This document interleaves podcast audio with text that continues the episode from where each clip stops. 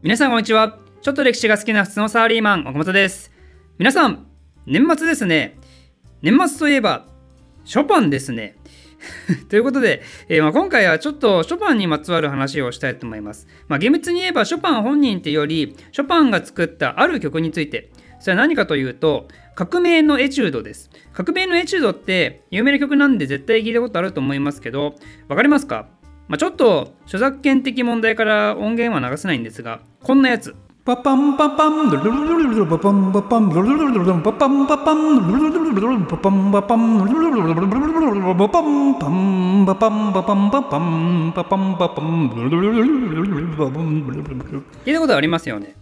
これが作られたのは、えー、1130年のポーランド独立を目指したワルシャワ放棄の頃で、まあ、これは結局ロシアによって鎮圧されてしまうことになるわけなんですがショパンの出身っていうのはその鎮圧されたポーランドだったんですね。で革命のエチュードはその怒りと悲しみから生まれた曲なのであるってことですが、まあ、先日までざっくりロシア史っていうシリーズを投稿していたのもあるんで今回はそんな因縁極まりないロシアとポーランドの関係性も交えたポーランドの歴史をざっくりと説明していきたいと思います。まず皆さんポーランドと聞いてどんなことを思い浮かべますか、まあ、国際情勢好きの皆さんならもしかしたらこれを思い浮かべる方もいるかもしれません。ポーランドボール。世界の国をみんなボールにして国際関係や歴史をコミカルに表現する漫画のようなもんで、まあ、ちいかわみたいなもんですよ。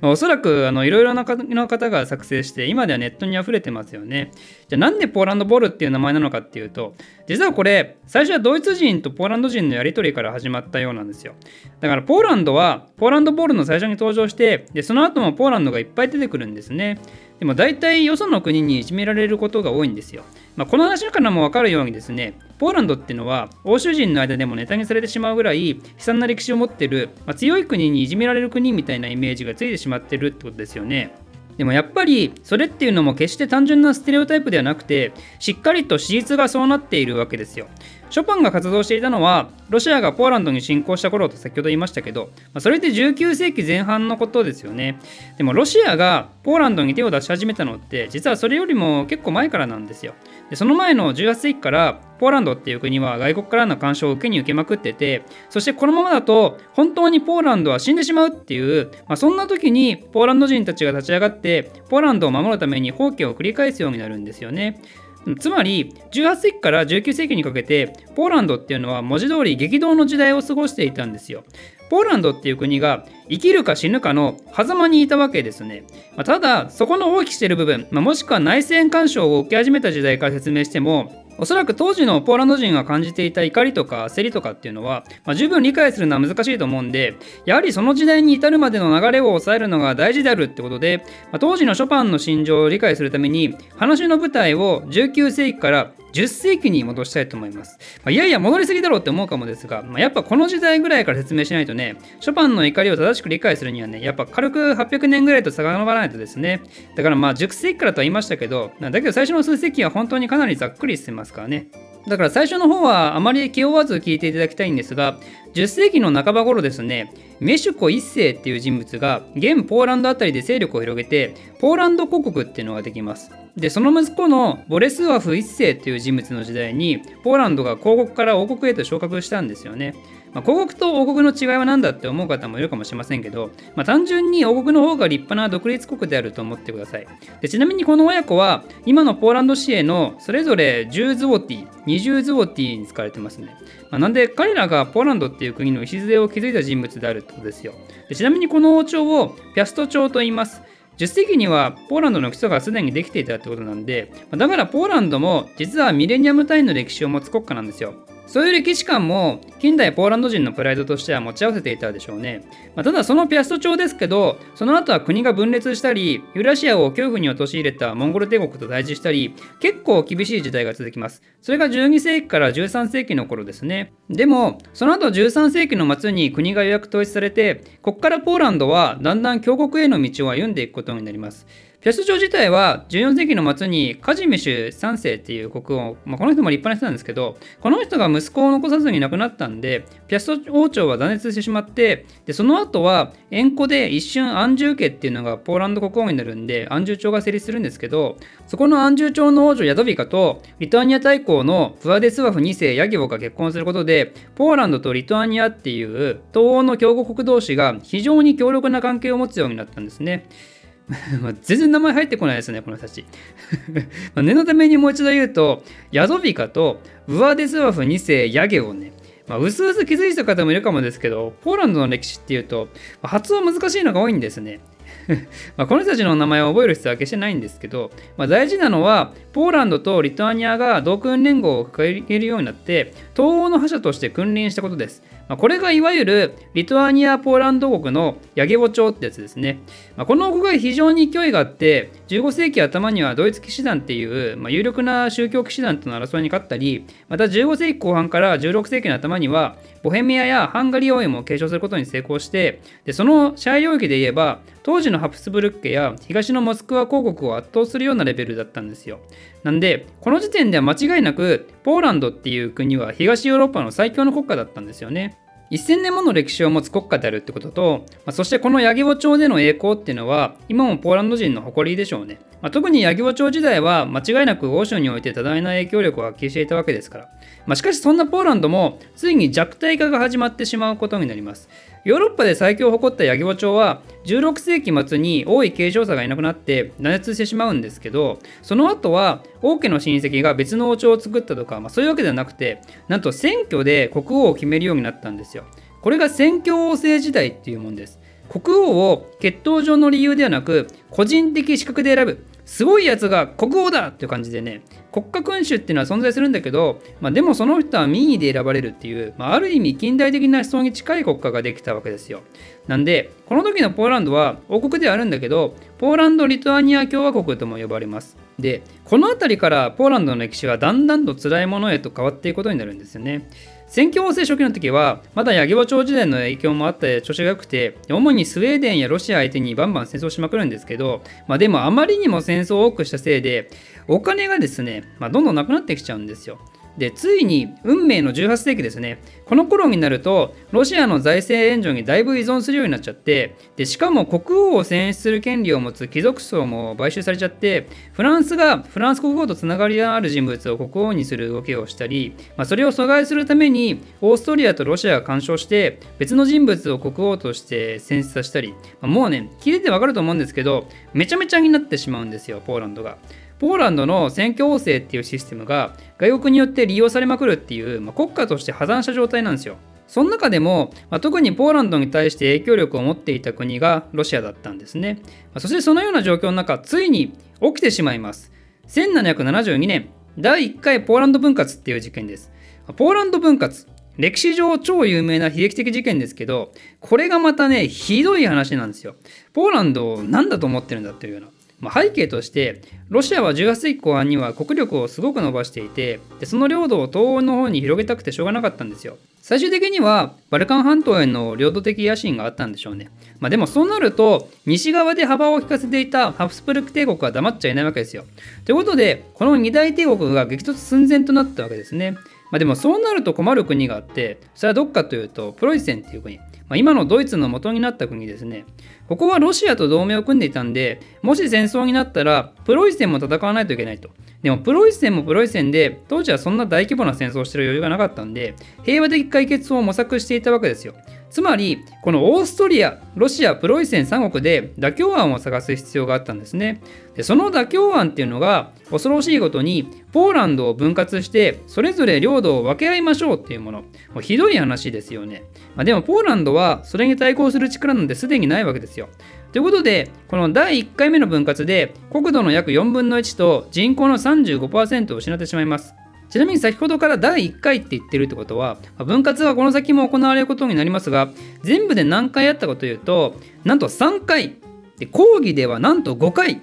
まあ、ちょっと分割されすぎですよね。まあ、でも今回話したのは一般的に言われる3回目分割までです。でちなみに第1回分割で躍進したロシアの皇帝はエカチェリーナ2世っていう女帝なんですけどこの人と当時のポーランド国王のスタニスワフ2世アウグストは元愛人っていうエピソードがあります。なんでスタニスワフ2世の即位をエカチェリーナは支持していたし彼が国王になる際にはポーランドの政治を保証する私が守ってるなんて約束をしてたんですよね。まあ、でも結局蓋を開けてみたら裏では分割の話をされていたわけでスタニスワフ2世からしたらもう完全に裏切られた感じでしょうね。まあ、でもスタニスワフ2世のすごいのはこの裏切られた分割で決して腐ってしまわずにですねポーランドを守るために国を大きく変えなければならないと強く感じたことなんですよ。そして抜本的な政治改革や教育改革なんかを推進していくんですがその後改革の最終形として登場したのがなんと憲法です。国を運営するための絶対的ルールで国家君主が暴走しないように権限を制限させるものですね。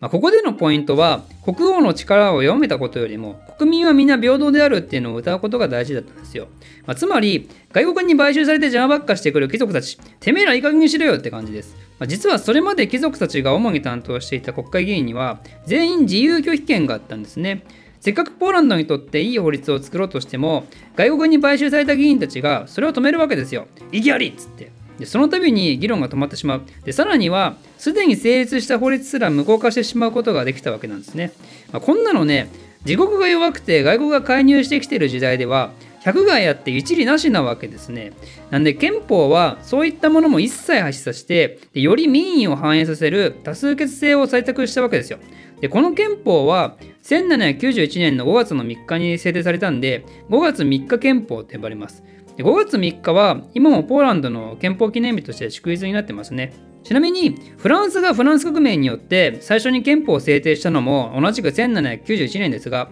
まあ、こちらは9月3日なんで実はポーランドの方が早いんですよ。ポーランドの5月3日憲法はアメリカに次いで2番目ヨーロッパでは一番最初に制定された憲法なんですね。まあ、だからそう考えると実はポーランドってすごい国なんですけど、まあ、でもそんなポーランドにはまたもや悲劇が襲うことになります。まあ、それは何かというと第2回目のポーランド分割です。ま、それもこのポーランドの憲法が着火剤となったようなもんでこの新憲法に対してロシアが怒るんですね。この時期は欧州はフランス革命の余波で荒れに荒れていたんで王権の否定につながるような動きは断固として受け入れられなかったわけですよでその結果ロシアはポーランドに大量の軍隊を送ってポーランドをボコボコにしてでこの憲法はたったの1年間で停止することになりますそしてそのままポーランドはロシアとプロイセンによってまたもや領土を取られてしまうんですね。もう恐ろしいぐらいの内政干渉ですよね。で、まあ、これまた偉大のがですね、第2回目のポーランド分割の時、まあ、一応形上はポーランドの議会はその内容に同意したことになってるんですよ。ポーランドでは第2回分割を承認するかどうかで議会が開かれたんですけど、まあ、普通ならそんなのに承認したはずがないじゃないですか。でもロシアが反対する議員を逮捕したり、議会を大砲で包囲したりして、もう反対なんて言えるような状況では決してなかったんですね。で、議会は沈黙したまま、なんと真夜中まで続いて、で議長がついに沈黙は動員の印とみなすと宣言して終了したと言われています。だからもう、ポーランドがロシアの完全に言いなりのような状態になっていて、かつての東欧の覇者だった姿は見る影もなくなってしまったわけですよ。まあ、ただ、この第2回目の分割で、ポーランドの危機を訴えてロシアに最後まで対抗した人がいます。それがコシューシコっていう人です。彼はポーランドの英雄ですね。まあ、実はアメリカ独立戦争にも参加してます。まあ、ただそんなコシューシコの放棄も結局ロシアにとってはポーランドをさらに攻めるいい口実になってしまってで結局すぐ鎮圧されてそしてそのままポーランドは3回目の分割をされてしまったんですね。この3回目の分割によってポーランドっていう国は一度文字通り地図上から消滅してしまいます。まあ、でもポーランド人にとって希望は完全になくなったわけじゃないんですよ。この時代にはナポレオンがヨーロッパで大暴れをしていたのででそこでポーランドの分割のメンバーであるプロイセンも倒されたんですよね。でこれによって旧ポーランド領内にワルシャワ公国っていうのが、まあ、プロイセンから独立でできたんですよ、まあ、これはある意味ナポレオンがポーランドを救ったように見えてで当時のポーランド人もそう思っててナポレオンを絶大に支持したんですよ、まあ、おそらくコシューシコのような英雄と思ったんじゃないでしょうかね。まあ、でもね、ナポレオンって最初はそういう英雄的な扱いを周りの、まあ、特に弱い立場の人たちからされるわけですけど、まあ、でも蓋開けたら、この人皇帝になって自分も先制政治を始めたじゃないですか。ま、つまり、ワルシャワ公国もポーランド人のために国を取り返してあげたとかそういうわけでは決してなくて、もう単なるフランス帝国の傀儡国家になってしまったんですね。ただ、まあ、ナポレオンはこの後倒されるんで、このワルシャワ公国もすぐに崩壊してしまうんですが、まあ、その後にポーランドにできた国が、ポーランド立憲王国、なんとまさかの、ここでポーランド復活と思いきや、まあ、ポーランド王はロシア皇帝が兼任っていうんで、もう独立性に関してはポーランドのポの字でもないと。まあ、実質ロシアの支配領だったわけですね。この時代はウィーン体制っていうフランス革命が訴えた自由と平等を抑圧する動きが欧州で出てきていたんでポーランドも立憲王国と言いつつポーランドの議会は完全に無視されてロシア皇帝によって先制政治がなされてたんですよ。まあ、でもその後の欧州学校で起きたのと同様に一度フランス革命で火がついた自由と平等の熱は完全には消えないんですよね。でその結果ポーランドでもロシアに対する独立運動が続いてでついに1830年には大規模なポーランドの反乱が起こります、まあ、でもまあこの時ロシアの稲荷だった議会が独立宣言まで出したんですけど、まあ、結局ロシアの侵攻に耐えきれず鎮圧されてしまったんですよ。ショパンが激怒して革命のエチュードを作曲したのがまさにこの時なんですね。ようやくここで出てきましたねショパン。このショパンのロシアに対する怒りは、まあ、それまでのポーランドの歴史を知るとより深みがあることが分かりますね。強国として存在してきたポーランドがだんだんと国力を落として他国に干渉されるようになって他の欧州諸国に先駆けて自由と平等を訴えて憲法を作ってももう時すでに遅くじわじわと領土を削り取られて最終的には消滅してしまうと。そんなポーランドがようやく本当に独立できる直前まで来たところでまたロシアによって邪魔されてしまった、まあ、その時のポーランド人の抱える怒りと悲しみをショパンはピアノで代弁していったっていうもう何とも心揺れ動くストーリーが革命のエチュードの裏にはあるのであるということで、まあ、今回ちょっと話が長くなってしまった感はありますが、年末スペシャルにつきご愛嬌ということで、まあ、今回の話が参考になったよという方は、ぜひショパンを聞いてみてください。